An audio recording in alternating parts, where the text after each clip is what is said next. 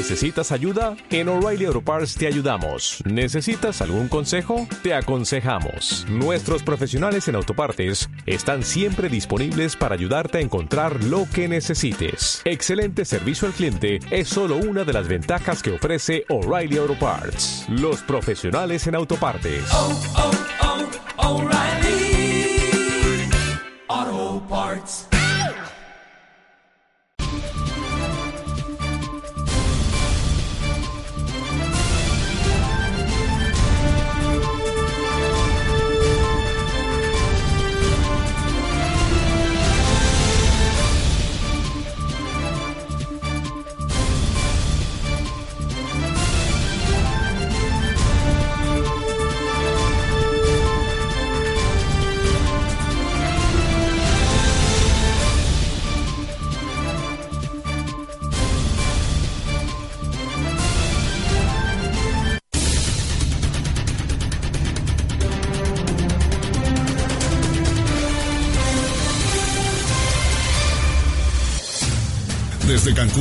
Toda Quintana Roo, Cancún.fm Noticias con Esmaraldo Camas.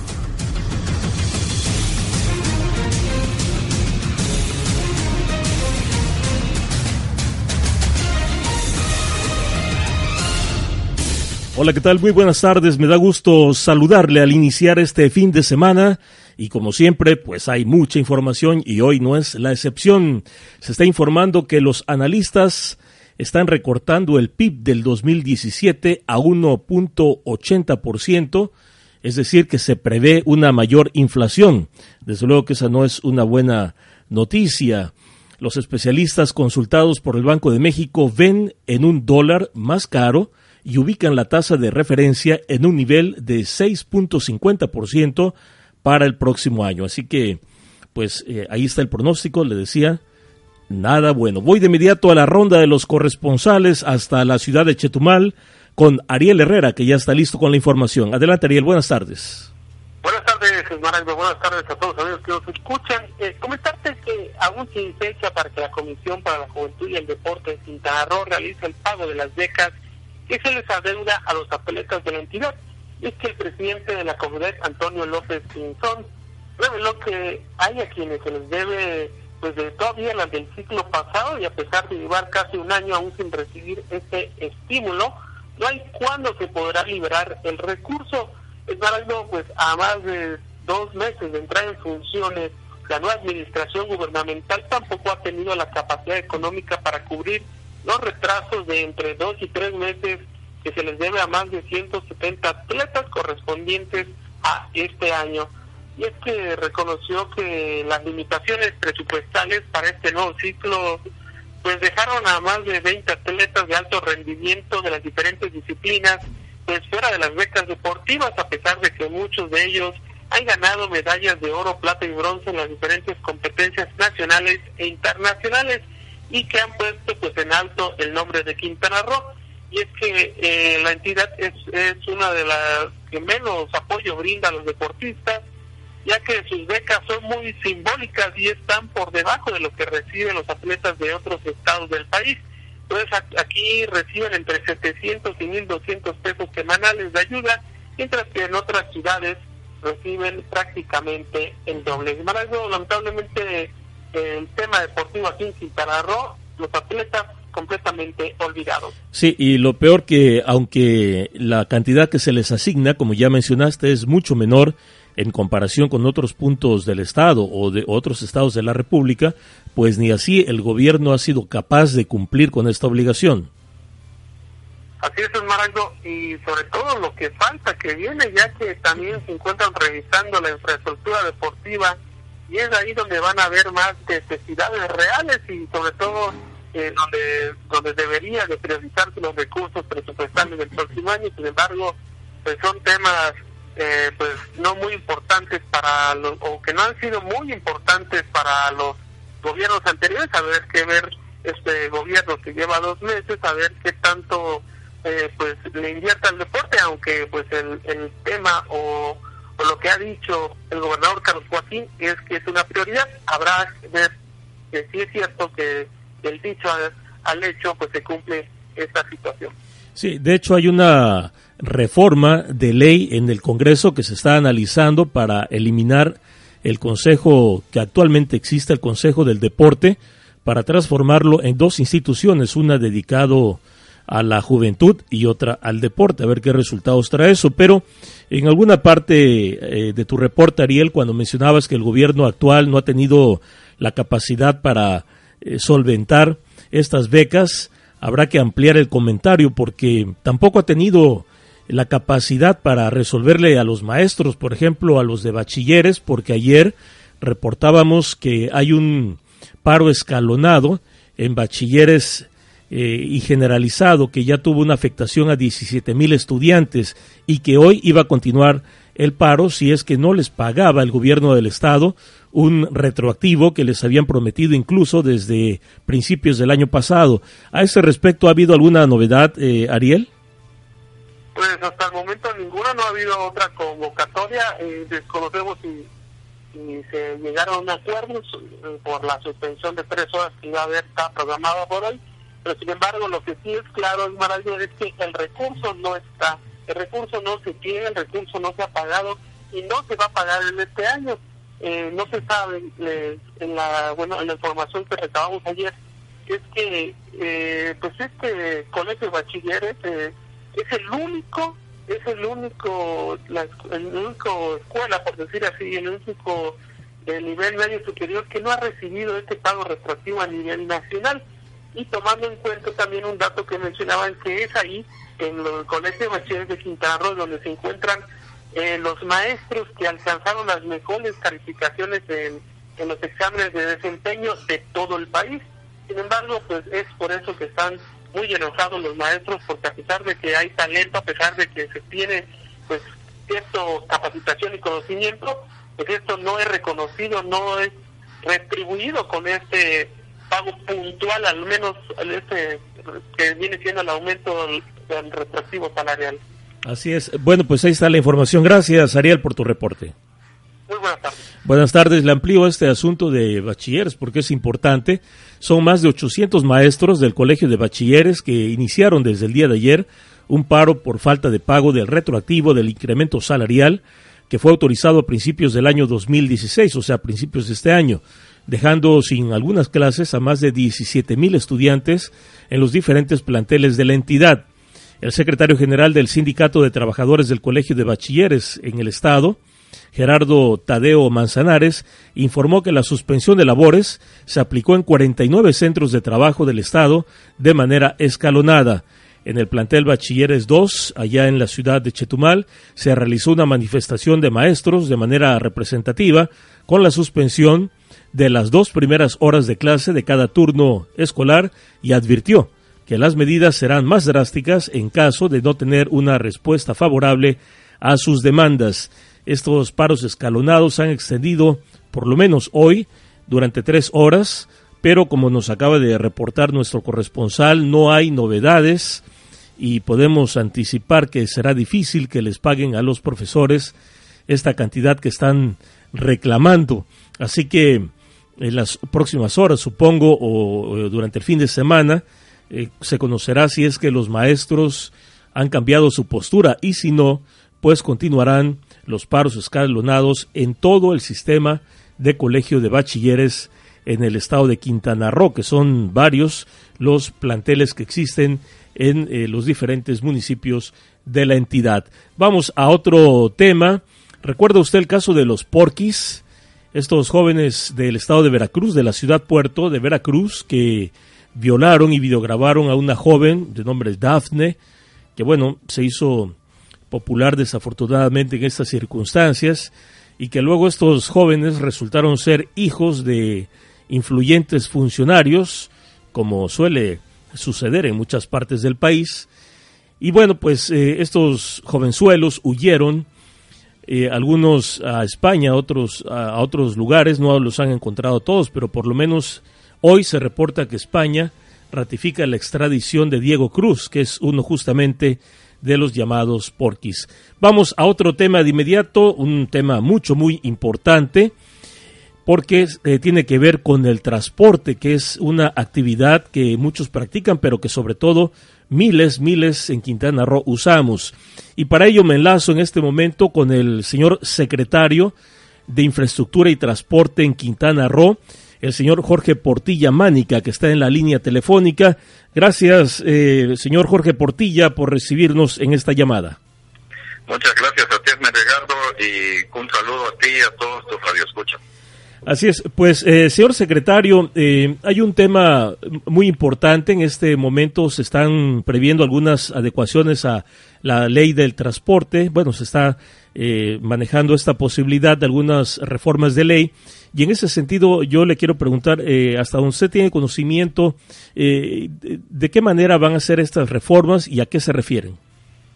Mira, la ley de transporte con la cual contamos en el gobierno, en el estado de Quintana Roo, es una ley muy añeja, una ley de hace muchos años que requiere adecuaciones para la actualidad que estamos viviendo en Quintana Roo.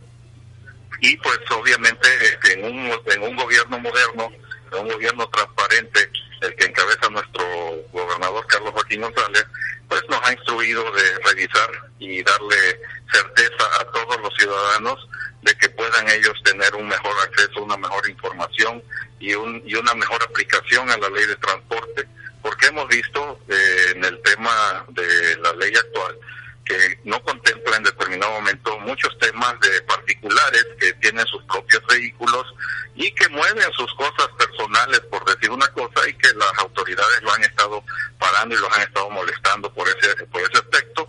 Esos han sido quejas de los ciudadanos que nosotros hemos recopilado, el señor gobernador les recopiló en su campaña y hay que darle solución a esto. Por otro lado, pues también tenemos lo que son los sindicatos de volqueteros, los sindicatos de carga, de pipas, de obviamente todo lo que tiene que ver con el transporte, las grúas, la, la, este, las mudanzas, eh, en fin, todo lo que impacte en el, en, el, en las vías carreteras y en las vías eh, del Estado, pues nosotros tenemos que regular. Y nosotros ahorita lo que estamos pretendiendo, o lo que vamos a hacer más que otra cosa, es eh, revisar la ley y hacer una nueva ley de movilidad en el Estado, en la cual pues va a contemplar pues muchas de las situaciones actuales.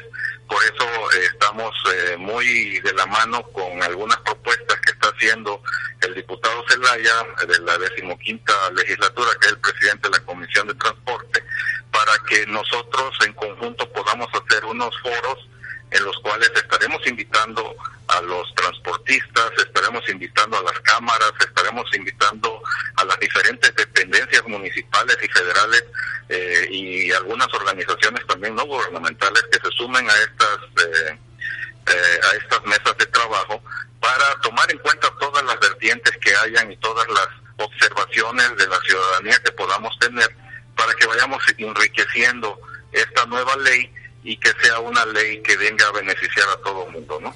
Así es. Don Jorge, usted mencionó eh, que también están contemplando el asunto de los particulares que transportan a particulares. La pregunta es, ¿se refiere a Uber? O sea, ¿podría finalmente funcionar Uber legalmente?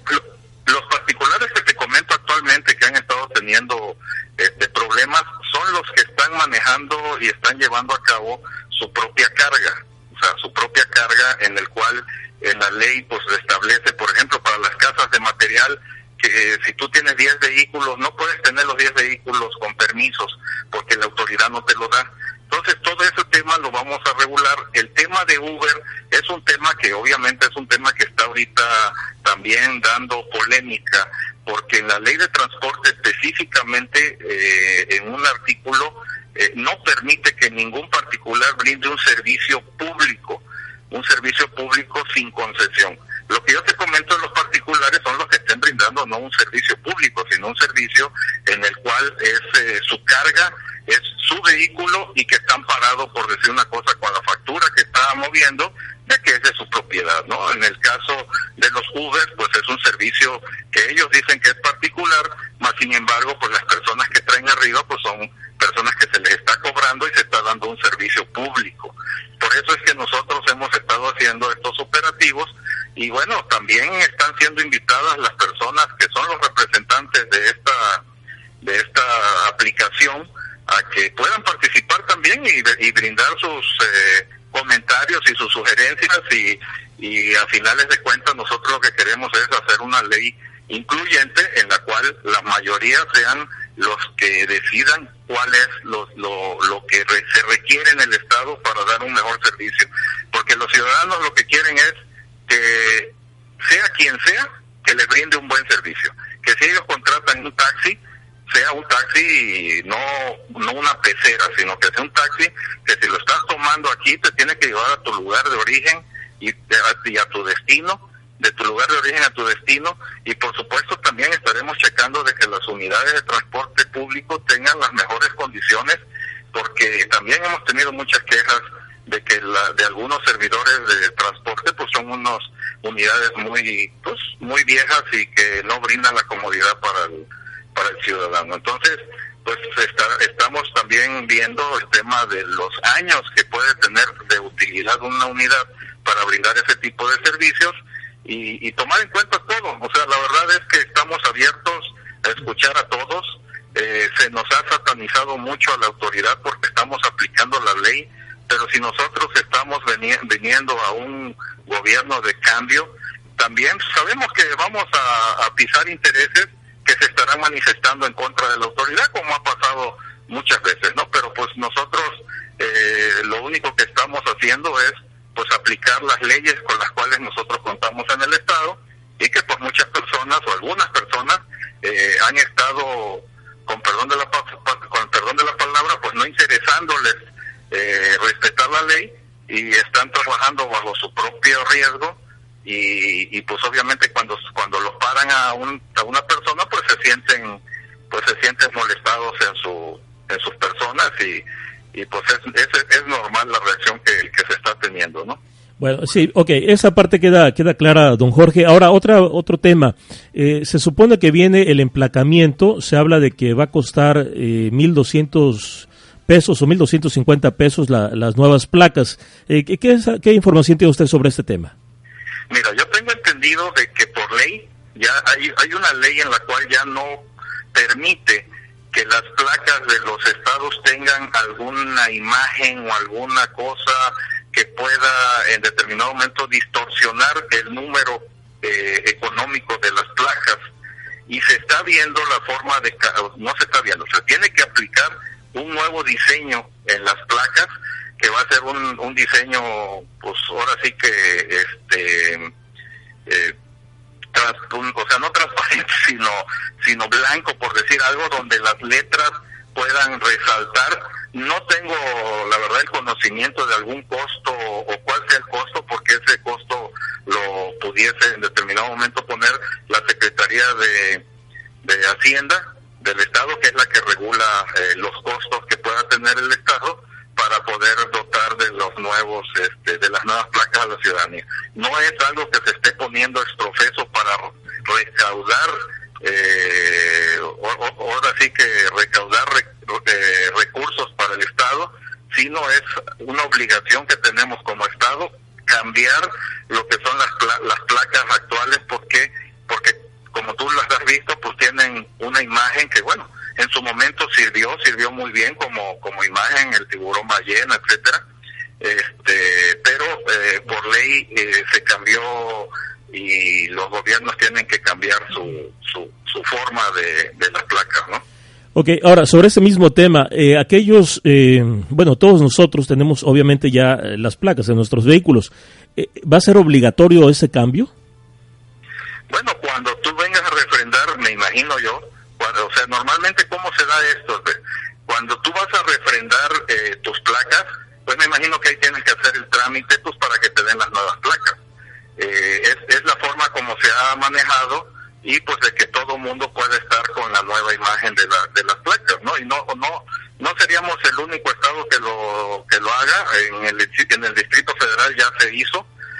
si tú ves ya las placas del Distrito Federal son diferentes a las anteriores en el Estado de México igual, porque tenían un color así, este, un color así como tipo cafecito gris, y así en otros estados este, ya han estado cambiando. ¿Cómo será la, la, la forma? Pues bueno, la, la Secretaría de Hacienda, la de Planeación, eh, hará ellos el, su, su, el esquema de, cómo hacerlo, pero yo me imagino que va a ser de la forma en que tú vas a, pagar tu tenencia o a, o, a, querer hacer tu refrendo de, o el refrendo de tu tarjeta de circulación y en ese momento pues me imagino que, que te darán la opción, no la opción, sino habrá la, la opción para, para las placas nuevas, ¿no?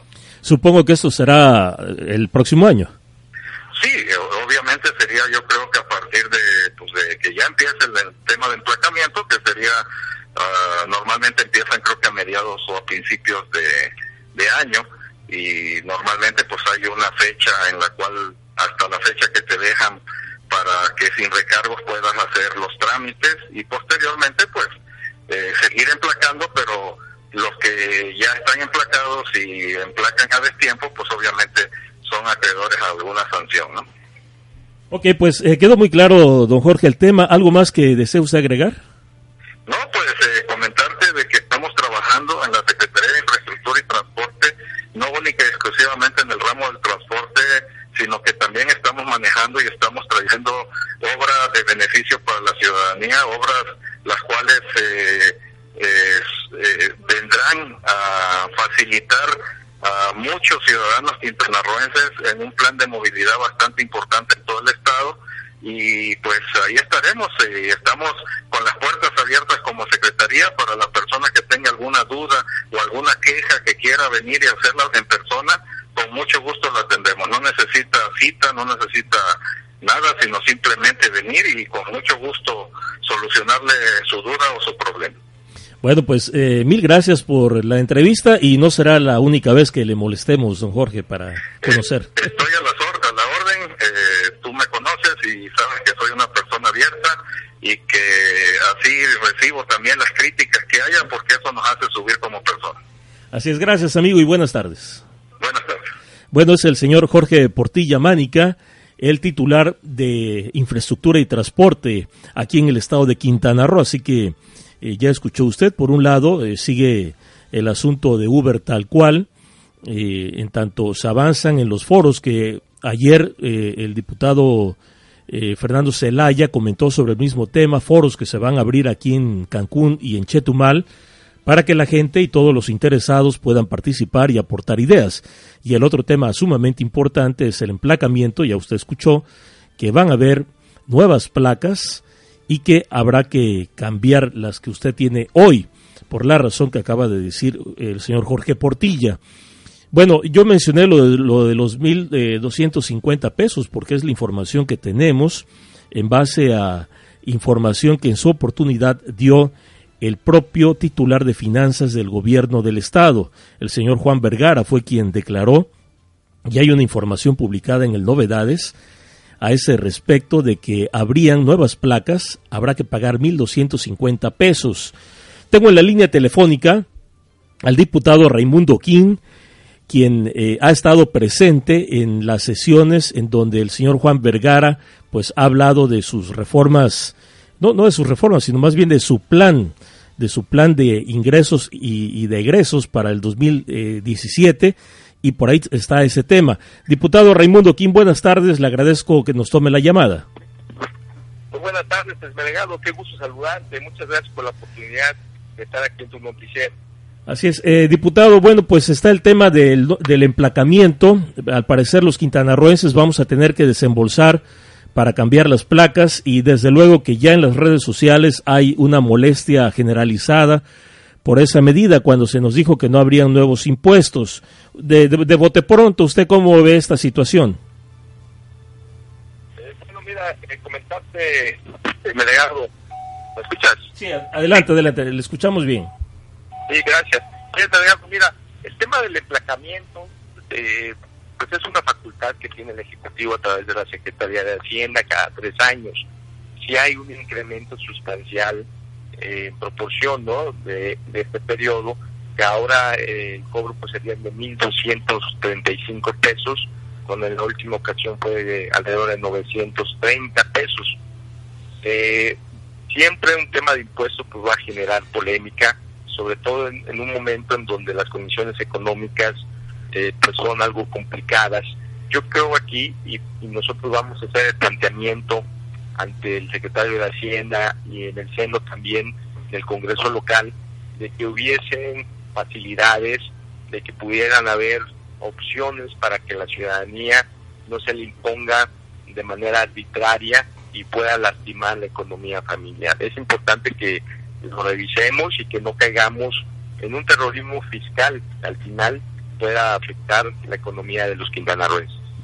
O sea, eh, diputado, que de aprobarse esta, esta posibilidad, ¿sería obligatorio? Eh, ya, ya está eh, como una facultad, lo que te mencionaba, Esmeralda, cada tres años será esta misma, pero aquí es importante tampoco que podamos cerrarnos a una posibilidad de que o se posponga al menos uno o dos años o que hayan condiciones en donde no sean positivas de manera inmediata y de esta manera proteger la economía familiar. Vamos a valorarlo, delegado. Yo creo que no es el momento oportuno de hacer un cobro de esta manera y esperemos pues que haya la voluntad política del actual ejecutivo diputado, le, comparto, hace, antes de usted estuvo al aire aquí mismo el señor Jorge Portilla Mánica, el titular de Infraestructura y Transporte del Gobierno Estatal. Él comentó, según él, que la razón para el cambio de las placas es porque hay una disposición de que éstas ya no deben portar logotipos, sino solamente los números. ¿Usted sabe de esto? Eh, sí, seguramente eh, es parte ¿no? de lo que te acabo de mencionar. Es una facultad que sí tienen eh, y que bueno, no están inventando algo diferente, pero aquí lo importante es la sensibilidad que puedan mostrar más allá de lo que esté establecido en la propia ley o en las propias facultades que se tengan. Aquí lo que tenemos que revisar son las condiciones económicas de la sociedad y en ese sentido tenemos que protegerla. Entonces, habría que ver algún anuncio en donde al menos puedan tener los, los que menos ingresos tengan eh, mayores facilidades o probablemente el poder posponer este impuesto que lo quieren aplicar de forma inmediata. Pues vamos a estar pendientes, diputados, si le parece, porque eh, a la gente le interesa, porque es el bolsillo, y si en caso que usted o alguien de su bancada o ese grupo vayan a hacer alguna postura, pues estaremos en contacto para saberlo de primera mano y en su caso también que la gente interesada lo apoye, porque le vuelvo a repetir que ya en las redes sociales nosotros tenemos esa, eh, esa información en base a lo que publicamos como medio informativo, ya la gente nos está señalando su, su molestia respecto a esta como dice usted, esta disposición a la cual tiene derecho el gobierno del Estado, pero que quizá no es el mejor momento para aplicarla. Sí, sí, es correcto, porque, bueno, se está ampliando o se está aumentando un impuesto que ya existe. No se está creando un nuevo impuesto. Yo tampoco quiero caer en la irresponsabilidad de señalamientos protagónicos, electoreros, descalificando acciones del gobierno. No es la posición del PRI, pero nuestra posición, que siempre ha manifestado ser madura y responsable, es el señalar que sí hay un, hay un aumento proporcional en este impuesto del emplacamiento, pero no solamente ahí, es Esmeraldo, también tenemos incrementos de otros otros impuestos como el de la expedición de bebidas alcohólicas, el servicio de tránsito y control vehicular, servicios que presta el registro público de la propiedad del comercio, servicios que presta el la Secretaría General de Gobierno, entre ellas el registro civil, en fin, una serie de incrementos a impuestos que ya existen oscilan entre el 75, el 140, el 21%, el 130 y el 83% respectivamente. ¿Esto qué implica o qué significa el delegado? Que ante estos impuestos que ya existen hay un incremento sustancial en los importes que debemos de pagar todos los contribuyentes, pues con el propósito de ampliar los ingresos del gobierno estatal sería muy importante saber hacia dónde están canalizando estos ingresos para saber con mucha precisión a dónde se va a ir cada peso de los contribuyentes y que esperemos se vea reflejado en inversión pública, en programas sociales que beneficien e impacten de forma directa a la economía familiar. Eso es lo que le apuesta el Partido Revolucionario Institucional de Bueno, pues eh, gracias, diputado, y no deje de, avisarnos eh, qué, qué queda este asunto, por lo menos por parte de ustedes, que aunque no son mayoría esta vez en el Congreso, pues como quiera tienen ahí sus curules y son, pues eso, para usarlas y para representar a los ciudadanos. ¿Algo más que desea agregar? Sí, es verdad, así es, esa es nuestra responsabilidad, es el reto que tenemos y nuestra obligación de hacer valer la voz ciudadana en el Congreso local y un servidor también como líder estatal del Partido Revolucionario Institucional, el poder asumir estas causas y demandas de la ciudadanía. Del Y bueno, estaremos muy atentos, la siguiente semana se tendrá que dictaminar la reforma de diversos ordenamientos eh, fiscales que está proponiendo el Ejecutivo, entre ellos el impuesto sobre la renta, el cual a nuestro parecer sería improcedente, pero bueno, ya veremos cómo viene la Comisión de Hacienda en la Cámara de Diputados para que a más el jueves 8 de diciembre, no falla mi cálculo en la fecha, estaríamos eh, ya en el Pleno para la aprobación del paquete fiscal 2017 mercado. Por lo tanto, en, estos días, si tú nos permites, irte informando el avance de cada uno de estos mismos rubros, tanto de ingresos como de ingresos para el Estado. Claro que sí, nos comunicaremos la próxima semana para darle seguimiento. Gracias. claro que sí. Muchas gracias. Muy buenas tardes. Hasta luego, buenas tardes. Es el diputado Raimundo King, quien pues eh, forma parte del cuerpo camaral allá en la ciudad de Chetumal. Y bueno, pues em, yo por otro lado le comento que esta información de lo que estamos hablando del emplacamiento ya eh, lo hemos eh, informado, lo hemos publicado también en Expediente Quintana Roo y ya hay reacciones eh, de la gente y, desde luego que las, reacciones son de molestia. Ya escuchamos por un lado al gobierno del Estado, por otro lado a la oposición y tal como lo dije desde el primer día de este espacio informativo, la idea es escuchar pues todas las voces, ambas partes que eh, pues son representadas y, hay que escucharlas, ¿no? Y sobre todo lo que usted opine, lo que el público diga es lo más importante porque además de cuentas es quien finalmente va a pagar. Voy ahora a otro tema, hasta la isla de Cozumel, con nuestro corresponsal Carlos Cicerol, en esta que es la ronda de los corresponsales. Adelante, Carlos, buenas tardes. Sí, buenas tardes, un saludo a toda tu audiencia, mi querido Esmaracto.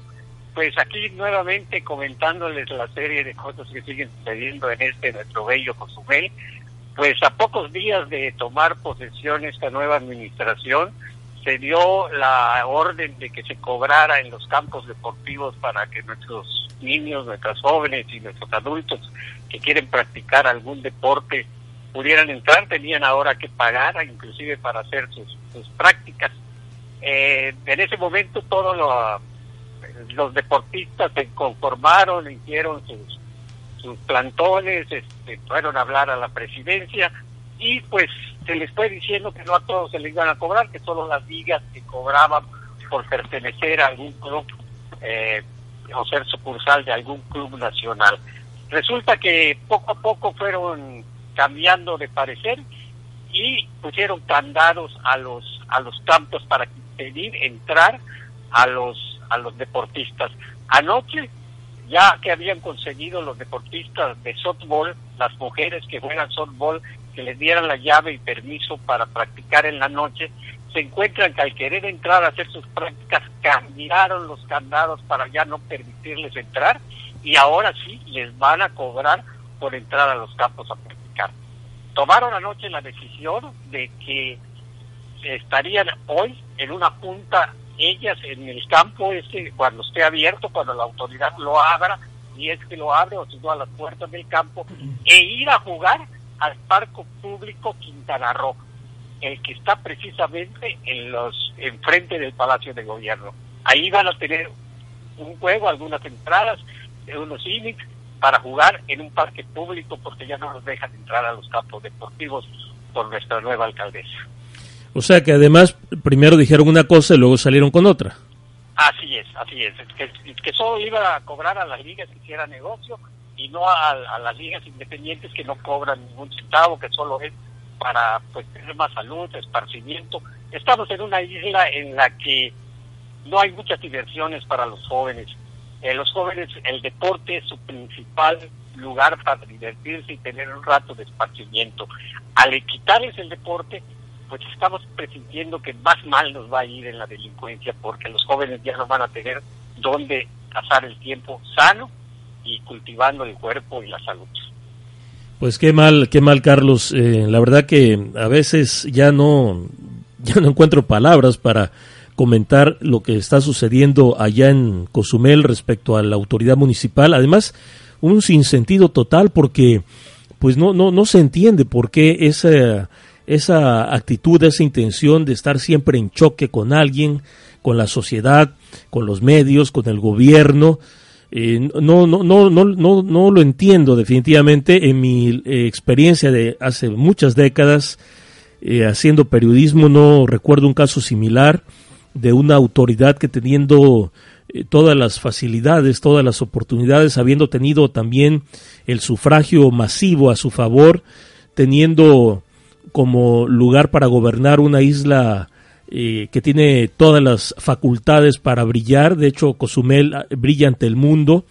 No, no logro entender por qué la señora presidenta Perla Tun no logra congeniar con la gente, con los grupos de, de la sociedad civil y, y, por qué no juntarse y armar pues eh, un, un, gran, un gran grupo, una gran sociedad que puedan caminar hacia el mismo sentido. No, no, no le encuentro ninguna razón. Eh, es un caso rarísimo, por decirlo de alguna manera. Sí, y más te vas a sorprender, hoy en, en un hotel aquí de la zona sur, eh, hubo una reunión entre la Universidad de Quintana Roo y el delegado de la Secretaría de Trabajo Federal, donde viene a entregar unos diplomas y va a haber un curso. Y pues no fueron invitados los medios llega el delegado federal y, le pregunta y, la prensa, pues tuvo que, que invitar personalmente a los medios para poder que nosotros estemos allá y tomar sus declaraciones, declaraciones importantes que necesita saber el pueblo de Cozumel, que necesita saber Quintana Roo, pues no las íbamos a tener y el delegado no voltea a ver y dice, ¿qué pasa aquí? Aquí no hay prensa, no hay nadie, ese es un evento que necesitamos dar a conocer para que los próximos conferencias, los próximos cursos vengan los trabajadores a, tomarlos, porque si no lo sabe la gente no va a poder hacer eso. Además, ayer nos quejamos de que no hay policías. Aparte de este evento que estoy diciendo, que no nos avisaron, nos quejamos que no hay policías, pues ayer tenía un operativo en donde subieron la policía municipal, la marina, la policía judicial y los fiscales. Y visitaron todos los bares con el pretexto de revisar su documentación. Y entonces causó alarma en toda la población que vieran un convoy eh, bien militarizado, lleno con armamento de armas largas, revisaron los bares y pensaron que algo grave estaba sucediendo, hubo alarma. Entonces la gente ya se está quejando que para ir a los bares, para revisar la documentación, para multarlos, sí hay operativos, sí hay gente que pueda hacer eso pero para la seguridad de los ciudadanos, para que la gente quede tranquila, para que pueda vivir en paz y que la asalten en la calle, no hay elementos policiales. o sea, Carlos, que la, la, policía y la autoridad municipal como que no, no le agarra bien el toque porque o les falta o les sobra. Ah, le falta o les sobra. Les sobra para ir a los bares. La gente eh, es claro, te lo voy a decir claro como lo está diciendo la gente. Es para ir a sacar dinero para que puedan tener para sus. Bueno, pues eh, vamos a darle continuidad a todos estos temas, Carlos, que la ciudadanía es la que finalmente nos importa, pero no perderé nunca la oportunidad para reiterarle a la presidenta municipal, a la señora Perla Tun, que pues eh, le deseamos en verdad todo lo mejor y ojalá que, que por ahí haya una chispa que, que desate una buena relación con todos los todos los medios sociales, los medios empresariales de la, de la isla y pues que todo pueda ya caminar como debería ser, pero pues eh, si en algo podemos ayudar, eh, desde luego que nos, nos anotamos, como yo estoy seguro que tú también, Carlos, pero pues que se deje ayudar la, la alcaldesa, ¿no? Así es, esa es la triste realidad que estamos viviendo ahorita, ahora en Cozumel. Bueno, gracias Carlos por tu reporte.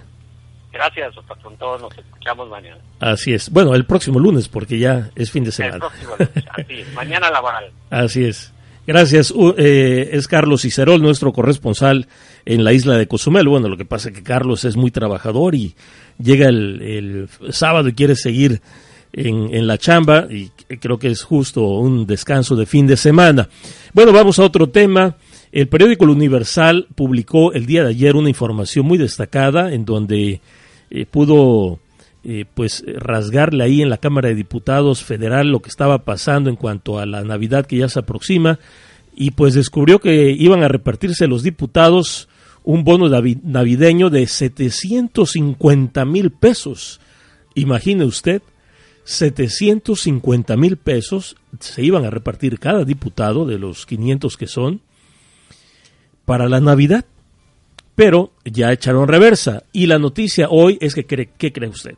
ya no se van a repartir 750 mil pesos cada diputado. Ahora solo se van a repartir 500 mil pesos cada uno. ¿Cómo ve usted? O sea, según ellos, pues eh, sí reconocieron que se estaban pasando y pues decidieron bajarle a su bono. Así que de 750 mil le bajaron a 500 mil, para lo cual pues la verdad que sigue siendo igual, de insultante el que se asignen una cantidad de ese tamaño. Eh, no estamos hablando, claro, de, su sueldo regular, que, supera eh, los 150 mil pesos mensuales entre su dieta, gastos, prestaciones, etcétera, etcétera, etcétera. Estoy hablando, insisto, de los diputados federales. Y bueno, los eh, senadores de la República, que para el caso no es muy diferente, también eh, han presupuestado cantidades de ese calibre para pasar su Navidad, nada más para pasar su Navidad. Y bueno, vamos a otros temas de los muchos que hay en Quintana Roo y en el país. Me enlazo ahora hasta la Ciudad de México con uno de los comentaristas de Cancún.fm Noticias, así que le doy la bienvenida a Carlos Barrachina, quien es pues un destacado analista y columnista político y profesor de ciencia política de la Universidad Anáhuac de la Ciudad de México, pero sobre todo también un gran amigo y un quintanarroense a todas, a todas luces. Carlos, buenas tardes. Te doy la bienvenida a Cancún.fm Noticias y sobre todo te doy las gracias de que compartas tu sapiencia con nosotros y con la audiencia. Buenas tardes, Esmeraldo. Eh, muchas gracias por todo eh, y aquí a la orden. Así es. La Ciudad de México. Así es. Carlos, pues eh, adelante con tu comentario de este día. Bueno, lo que estábamos platicando hoy o lo que estaba pensando era precisamente el, lo que considero que es un error de cálculo de los asesores de Carlos Joaquín. ¿En qué sentido? En el sentido de que en mi opinión, han estado confiando en la idea de que las redes sociales, así como las estructuras partidarias que estuvieron apoyando al gobernador durante la campaña electoral, se iban a mantener fieles eh, durante un tiempo bastante pues dilatado de tiempo, ¿verdad?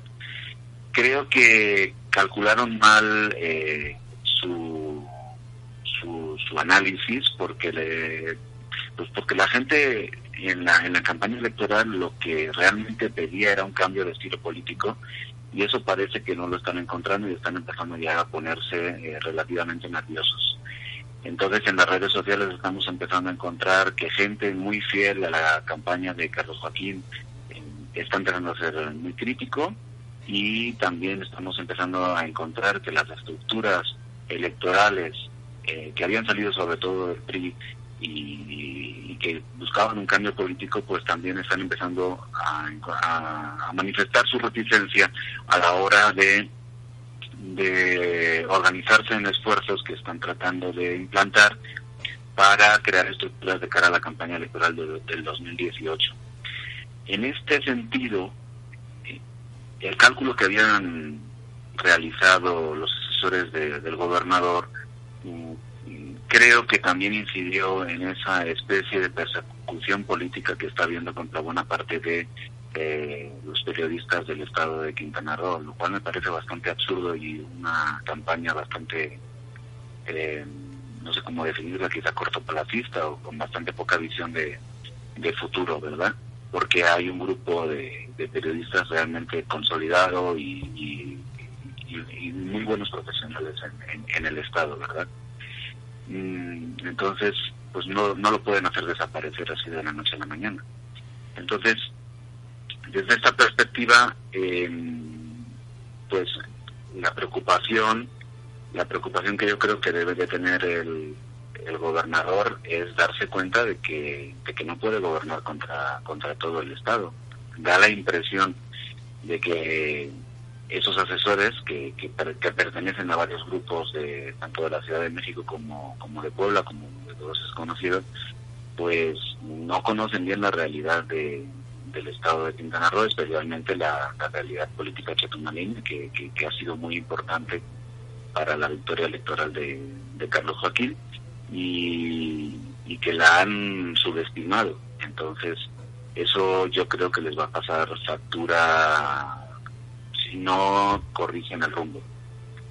Básicamente este sería mi comentario, si quieres lo podemos comentar con más detalle, ¿no? Claro, claro, Carlos, porque eh, este tema da para, da para mucho. Bueno, de entrada, comparto contigo lo que estás eh, comentando, eh, lo pienso en el, en el, mismo sentido y de entrada pues agregaría que hay una idea, me parece, si no equivocada, no totalmente exacta de lo que son las redes sociales. En el gobierno se han incrustado en últimas fechas eh, jóvenes, algunos ya no tanto, pero que son pues expertos y conocedores en el manejo de redes sociales. Sin embargo, no confundir el, un medio como tal con contenidos, que son dos cosas totalmente diferentes.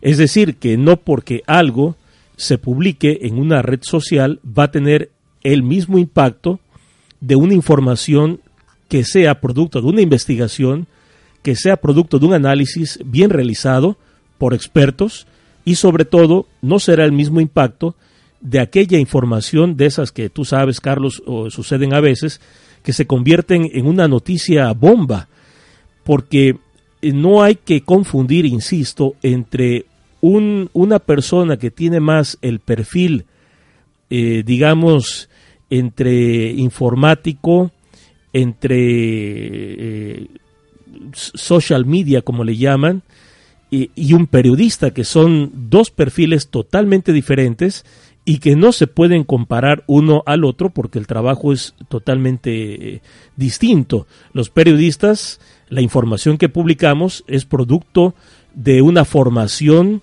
eh, que es resultado de años de experiencia y sobre todo de investigación. En cambio, en las redes cualquiera publica lo que quiere y desde luego que el impacto no es el mismo. O como decimos en el medio, Carlos, cuando tienes una buena noticia o una buena información, así la distribuyas en papel de baño, va a llegar a todo el mundo porque es tan buena o tan importante o tan interesante que va a llegar. Y los que están manejando las redes sociales no son productores de contenido. Así que por ahí ya hay una diferencia muy considerable. ¿Cómo ves? Claro, y además es que hay una gran diferencia entre propaganda y noticia. También, por cierto eh, claro, eh, por, ejemplo, la, la, intervención de ayer del presidente Enrique Peña Nieto pues refleja eso.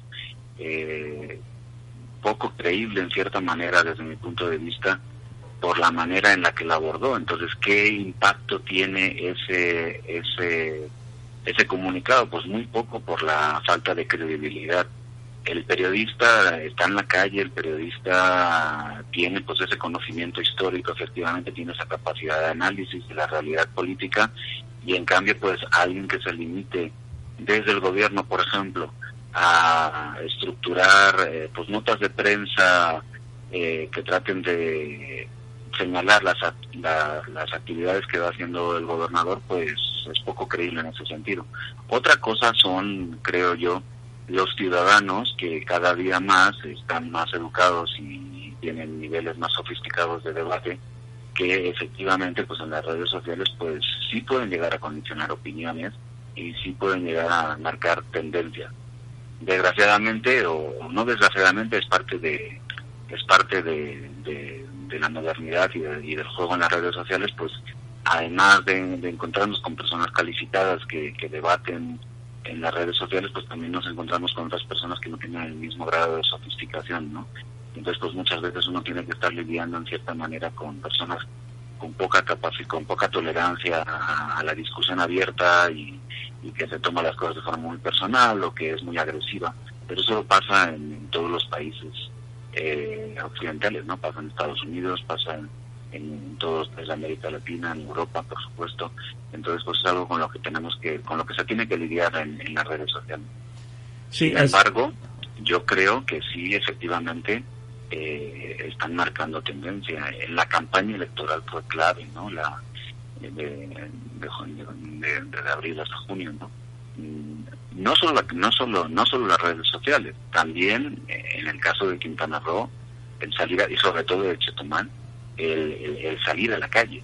El salir a la a la calle fue fundamental y fue producto en cierta manera de ese hartazgo que había con un estilo de gobierno muy autoritario que pues que limitaba a las personas, ¿no? Y eso es lo que yo creo que despertó en cierta manera eh, la conciencia más o menos crítica de los ciudadanos eh, quintanarroenses y ahora después de esa esperanza tan grande del cambio político pues están empezando a, cuestionar eh, la dirección en la que se están caminando el nuevo gobierno. Sí, es que en ese momento las redes sociales funcionaron muy bien para Carlos Joaquín porque habrá que decir que Roberto Borge ha sido un excelente activo para Carlos Joaquín. Eh, eh, fue fundamental el que la, la, acción del exgobernador, acción desde luego negativa, que impactó favorablemente a Carlos Joaquín. Pero ahora que las cosas han cambiado porque Carlos Joaquín es, es gobernante y ya no es candidato, ahora esa misma gente de las redes sociales le está reclamando que lleve a Roberto Borge a la justicia como lo prometió y su activo ahora se le está convirtiendo en un engrudo.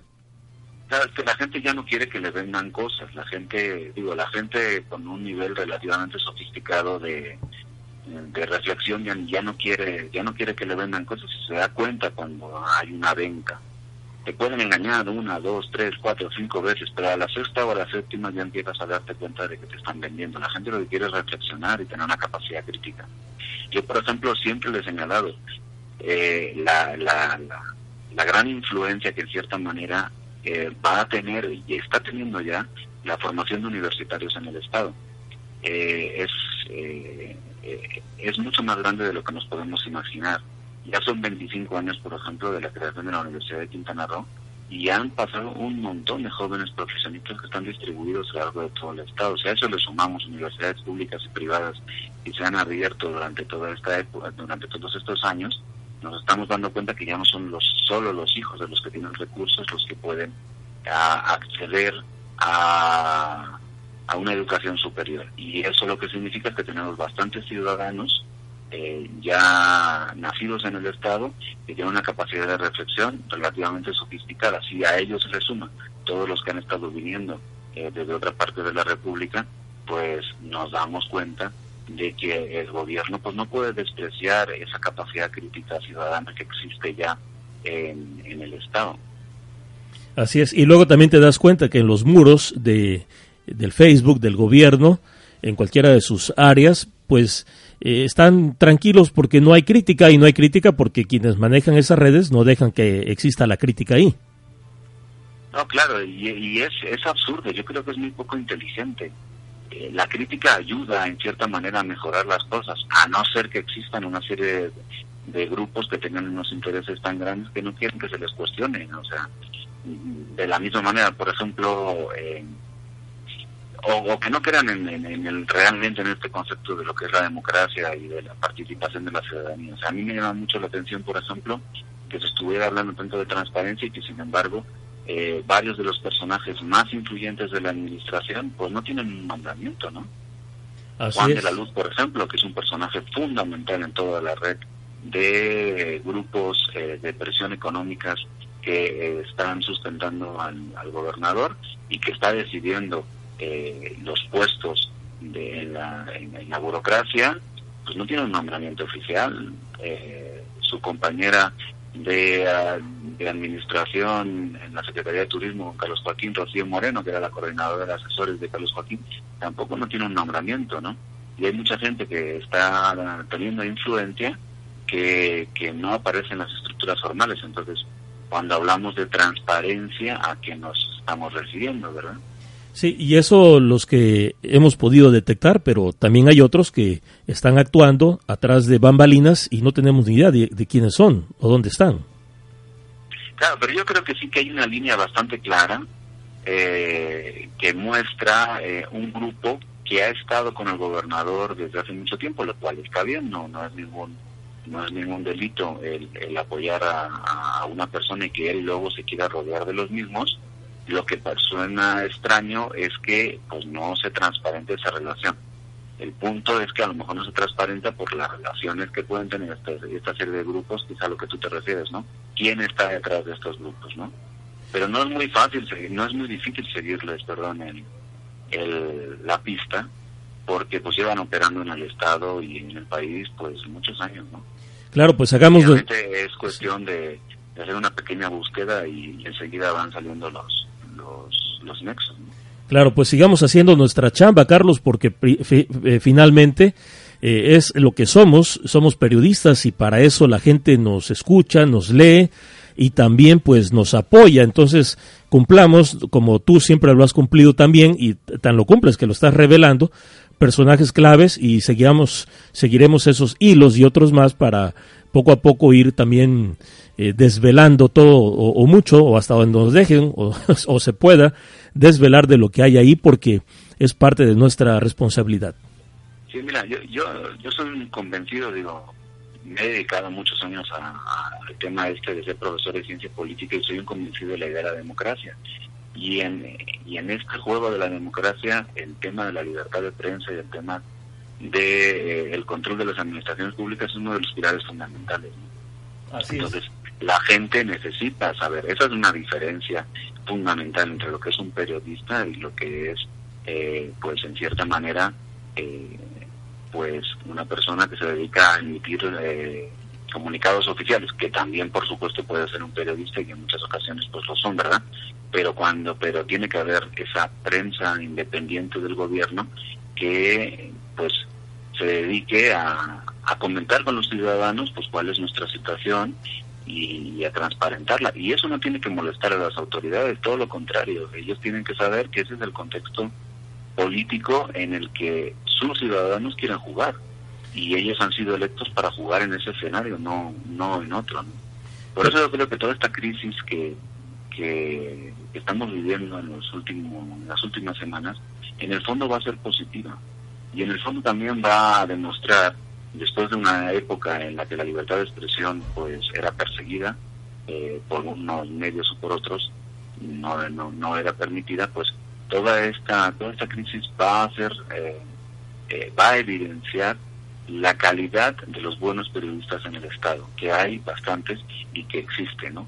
Entonces, eh, todos los reportajes, toda la serie de, de informaciones eh, que se aporten y que se discutan de una forma tranquila y con la, con la gente, ¿verdad? O sea, sin necesidad de ofender a nadie, sin necesidad sencillamente, pues dialogar sobre cómo queremos que sea la gobernabilidad de, del Estado, ¿no? Así es. La gobernabilidad del Estado eh, permite la gobernabilidad del Estado no, no, no, no se delegó de forma automática en el gobernador y en su equipo y, los ciudadanos se retiraron hasta la siguiente eh, cita con las urnas. Es una, es una cuestión de interacción continua y eso pues debe de ser entendido por los gobernantes que, que, que nos señalaron durante toda la campaña que eran demócratas convencidos. Así es. Carlos, pues mil gracias por tu comentario. Nos escuchamos el próximo miércoles una vez más pues para tocar estos y otros temas. Pues muchas gracias por, por contar conmigo y aquí a la orden pues vamos a estar eh, platicando y comentando pues la pues lo que vaya sucediendo, en el estado. Así es, gracias Carlos, buenas tardes. Muchas gracias. Buenas tardes, es Carlos Barrachina, eh, eh, comentarista, columnista político y profesor de ciencia política de la Universidad Anáhuac de la Ciudad de México. Y bueno, eh, también fue profesor de, de, la Universidad de Quintana Roo, por eso su conexión con el Estado. Y hace poco fue que eh, tuvo que partir hacia la Ciudad de México, pero desde luego que está totalmente informado de lo que está pasando y nosotros con él y viceversa, porque pues eh, como ya lo comentamos y usted lo escuchó y también abiertamente a toda la audiencia, eh, es nuestro trabajo pues a veces incómodo, ¿verdad? Para muchos, pero pues hay que, hay que buscarle, hay que buscar información más cuando se dificulta para que usted tenga datos claros y frescos. Vamos ya casi al final de este espacio. Voy con Armando Castillo, nuestro comentarista de deportes, que ya está listo. Adelante, Armando, buenas tardes. Buenas tardes, amigos. Buenas tardes, Esmeraldo. Pues bueno, de entrada de lleno, comentarte que apenas nos acaba de llegar una información desde Madrid. Eh, yo no sabía, ¿eh? Yo no sabía que en Madrid vivía Ronaldo, mejor conocido como el fenómeno. Eh, en este en Madrid se reunió ya con los empresarios mexicanos para la construcción de la escuela R9 aquí en Quintana Roo. Y desconocemos dónde va a ser, en qué lugar se va a construir esta escuela, pero ya es un hecho. Ronaldo eh, expande a Quintana Roo, mi estimado Esmeraldo. Pues excelente noticia, ya nos habías adelantado, así que la confirmación viene muy bien. Eh, eh, ¿Alguna fecha probable? Mira, me comentaba el promotor deportivo Benjamín Mateis que a finales de diciembre debe de venir él, eh, es muy probable que esté aquí y se haga la presentación de lo que es el proyecto de la academia. No solo va a ser canchas de fútbol, va a tener canchas de básquetbol, de voleibol y de tenis. Bueno, pues muy completo y además ya muy próximo. Sí, como dices, eh, será prácticamente antes de que termine este año que tengamos la visita de, del fenómeno. Obviamente miles van a ir a verlo, ¿verdad? Así es, obviamente es una oportunidad eh, muy grande para los chavos que les gusta el fútbol este, que quieren incursionar en este en este deporte. Y bueno pues este eh, no solo eh, tiene escuelas aquí va a tener una escuela aquí en México sino que también ya tiene otras escuelas tanto en Brasil que es su, su, tierra natal ahí tiene tiene 33 escuelas. En China tiene 22 en Colombia tiene una en Suiza tiene otra y México sería ahora sí que sería la, la la, la última de, de, de, de, este proyecto de escuela de, academia de, Ronaldo. Así es, y además en Cancún. Gracias eh, eh, por tu reporte, Armando. Gracias. Gracias, es Armando Castillo, nuestro corresponsal, nuestro de, comentarista deportivo. Bueno, ya es fin de semana, ya estamos llegando a marchas forzadas. Pues gracias por el favor de su atención. Esta fue la primera semana de Cancún.fm Noticias. Eh, mucho gusto de eh, nos ha dado compartir con ustedes la información y la semana que viene le seguimos. En tanto, pues continúe con todos nuestros espacios informativos como Cancún.fm mismo o también Expediente Quintana Roque. Eh, pues eh, tiene cualquier cantidad de información y entretenimiento. Gracias por el favor de su atención. Hasta el próximo lunes. Les saluda Maracto Camas. Pásela muy bien. Gracias.